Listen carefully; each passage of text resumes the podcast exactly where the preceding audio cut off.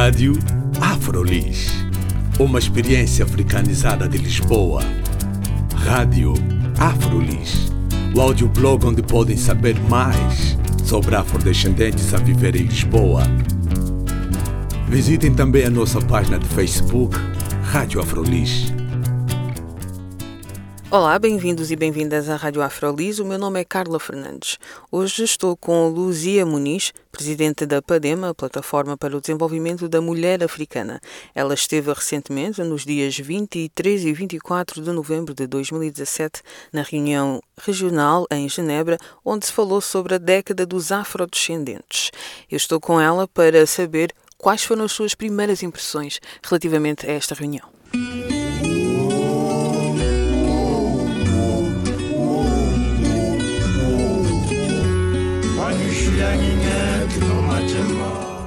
É reunião regional que abarca os países da Europa, eh, da Ásia Central e do Norte da América foi altamente positiva. Foi positiva porque isso envolveu não só os governos, mas sobretudo pela participação da sociedade civil. A sociedade civil afrodescendente desses países, ou as associações que representam os afrodescendentes desse, desses países estiveram, estiveram presentes e levantaram-se muitas questões. Desde já, uma das questões centrais do, do, debate nesses dois dias foi a reparação, a necessidade de reparar as comunidades afrodescendentes, não só pela escravatura, como também pela pró própria colonização. Foi um mote central eh, ao longo das, das intervenções e, para além disso, é claro, falamos, eh, falou-se muito da questão da escravatura na Líbia, que é uma questão da atualidade não só pegamos na escravatura do passado, mas a escravatura de hoje e as intervenções foram unânimes no sentido da condenação e no sentido de apelar às Nações Unidas e outras organizações internacionais e regionais, como a própria União Africana, para tomarem medidas para fazerem qualquer coisa. A Luzia falou de, de ligar a escravatura do passado com a escravatura do presente e isso é extremamente importante. Uh, esta década do afrodescendente, impulsionada pela ONU, baseia-se em três eixos principais: o reconhecimento, a justiça e o desenvolvimento. Esta ligação entre, entre o presente e o passado, uh, pensando nestes três eixos, é muito importante. Como é que se poderá fazer essa ligação tendo esses três eixos: reconhecimento, uh, justiça e desenvolvimento? É, o, em mente, tendo esses três eixos em mente. O reconhecimento passa necessariamente, como eu dizia há bocadinho, pela reparação. E, e a justiça e o desenvolvimento, elas andam ali. Aliás, os três eixos andam de, de, de mãos dadas. Mas para chegarmos ao, à justiça, ao, ao, ao, desenvolvimento, é necessário passar pela justiça. É necessário, e essa justiça é necessário o equilíbrio. E esse equilíbrio é preciso combater a discriminação, sobretudo a discriminação institucional, a discriminação como cultura que existe na maior parte dos países da Europa, incluindo em Portugal. Em Portugal existe essa discriminação estrutural, discriminação institucional. E eu, por acaso, na minha intervenção, durante, durante o meeting, durante o encontro, sublinhei esse facto. Sublinhei o facto, por exemplo, de não existir em Portugal, não existe hoje, nunca existiu em Portugal, um, uma deputada afrodescendente. Isto é inconcebível que Portugal, um país que eh, teve durante muitos anos colonizou uma parte do, do continente africano, por um lado. Por outro, sabemos nós que a presença uh, dos africanos em Portugal tem mais de seis séculos, não é perceptível nem é aceitável que em Portugal não haja uma deputada negra, uma, uma deputada afrodescendente, que em Portugal não haja uma presidente de Câmara afrodescendente, Portugal tem 84 deputadas, mulheres. Nenhuma delas é afrodescendente. Tem 32 presidentes de Câmara. Nenhuma delas é afrodescendente. Nós não chegamos ao desenvolvimento se não passarmos pela igualdade. E a igualdade não pode ser só igualdade de género. Uh, os partidos em Portugal preocuparam-se com a igualdade de género e criaram cotas para esse efeito. Porque não cotas para os afrodescendentes? Isto é uma questão que eu coloco e coloco os partidos em Portugal, sobretudo, porque em Portugal a política está essencialmente centrada nos partidos. Eu tenho ou tenho tido oportunidade de reunir, de estar com as organizações de mulheres dos partidos políticos e nas direções das organizações de mulheres de partidos políticos não há afrodescendentes. E eu tenho colegas minhas na Padema que são militantes destes partidos, que são pessoas politicamente muito bem preparadas, que são intelectualmente muito bem preparadas. E o que eu questiono é porquê que os afrodescendentes não fazem parte da direção dessas organizações, que são, o, digamos, o trampolim para chegar a outros patamares em termos, em termos políticos. É todo esse combate que tem que ser feito. Por outro lado, as autoridades portuguesas, o governo português, até hoje, nós estamos a um, a um terço, gastamos um terço do tempo da, da década dos afrodescendentes.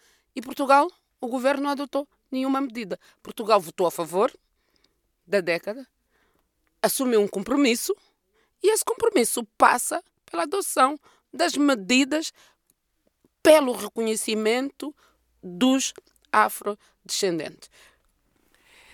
A Luzia falou agora também de, de números, nomeadamente de presidentes da Câmara, uh, falando também de género, uh, mas quando nós falamos de número, por exemplo, uh, nós não temos ainda números relativamente a pessoas negras aqui em Portugal. A questão da recolha de dados baseados em categorias étnico-raciais também seria importante para que houvesse esse reconhecimento, para que se pudesse passar à justiça e para que se pudesse implementar medidas para que existisse um desenvolvimento efetivo? Eh, naturalmente, aliás, isto é uma das recomendações eh, eh, das próprias Nações Unidas.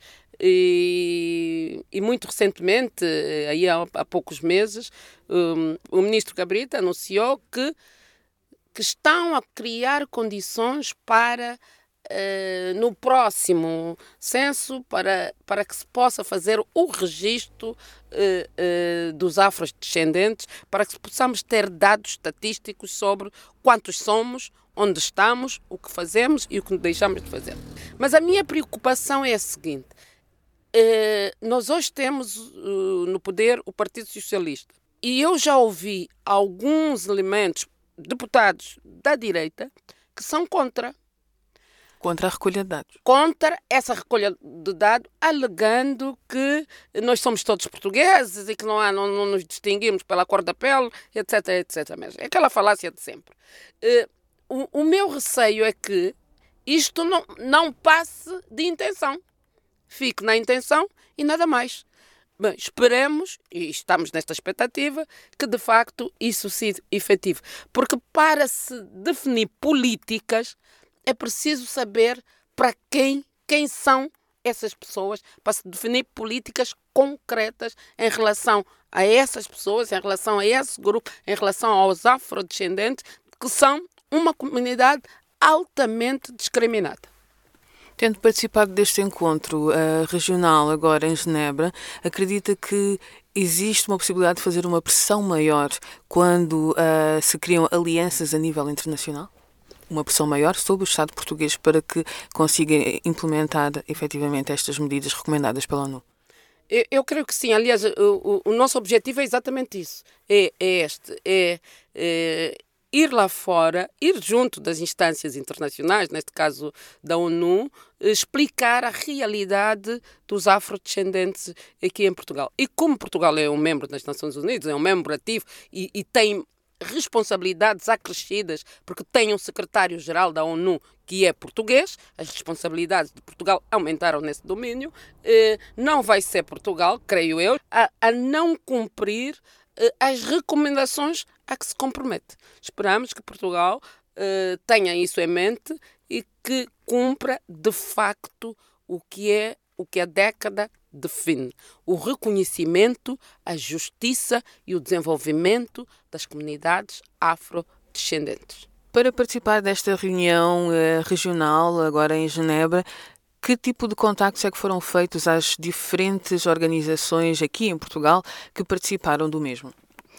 Olha, eh, a nível do Estado não, não, não houve nenhum contacto, nenhuma instituição do Estado português contactou a PADEMA para esse efeito. Uh, esperava encontrar em Genebra, a nível da, da representação, uh, da missão permanente em Genebra, uh, mas também não houve nenhum contacto. O único contacto diplomático que, que eu tive foi com a missão permanente de Angola, em Genebra, eh, que deu o seu apoio institucional e, até logístico à participação, a participação da PADEMA. A eles o, o meu muito obrigada. Falou-se também de, da criação de um fórum permanente para afrodescendentes da ONU. O que é que acha da criação deste fórum? Eh, eu, eu própria lá defendi muito mais do que isso quando foi da década, uh, da década das Nações Unidas para a Mulher, uh, de 1975 a 1984, uh, eh, a seguir a essa década, as Nações Unidas criaram a ONU Mulher. Quando foi da, de, de, da questão dos direitos de, das crianças, criou-se a Unicef. Eu defendo a criação de uma agência das Nações Unidas para os afrodescendentes. E eu lá, durante o encontro, durante a reunião, fiz esta proposta. Porque a, a, a ONU Mulheres foi criada porque as mulheres são um segmento da sociedade discriminado como forma de ajudar o combate à discriminação contra a mulher. A Unicef também foi criada como forma de se proteger os direitos das crianças eh, eh, por elas serem vulneráveis. Então, eu defendo, uma vez que nós, os afrodescendentes, somos vítimas de discriminação, sabendo que essa discriminação é estrutural, é institucional, é necessário que a ONU crie uma agência, uma comissão para os afrodescendentes, à semelhança do que existe com, a, com as mulheres e com as crianças.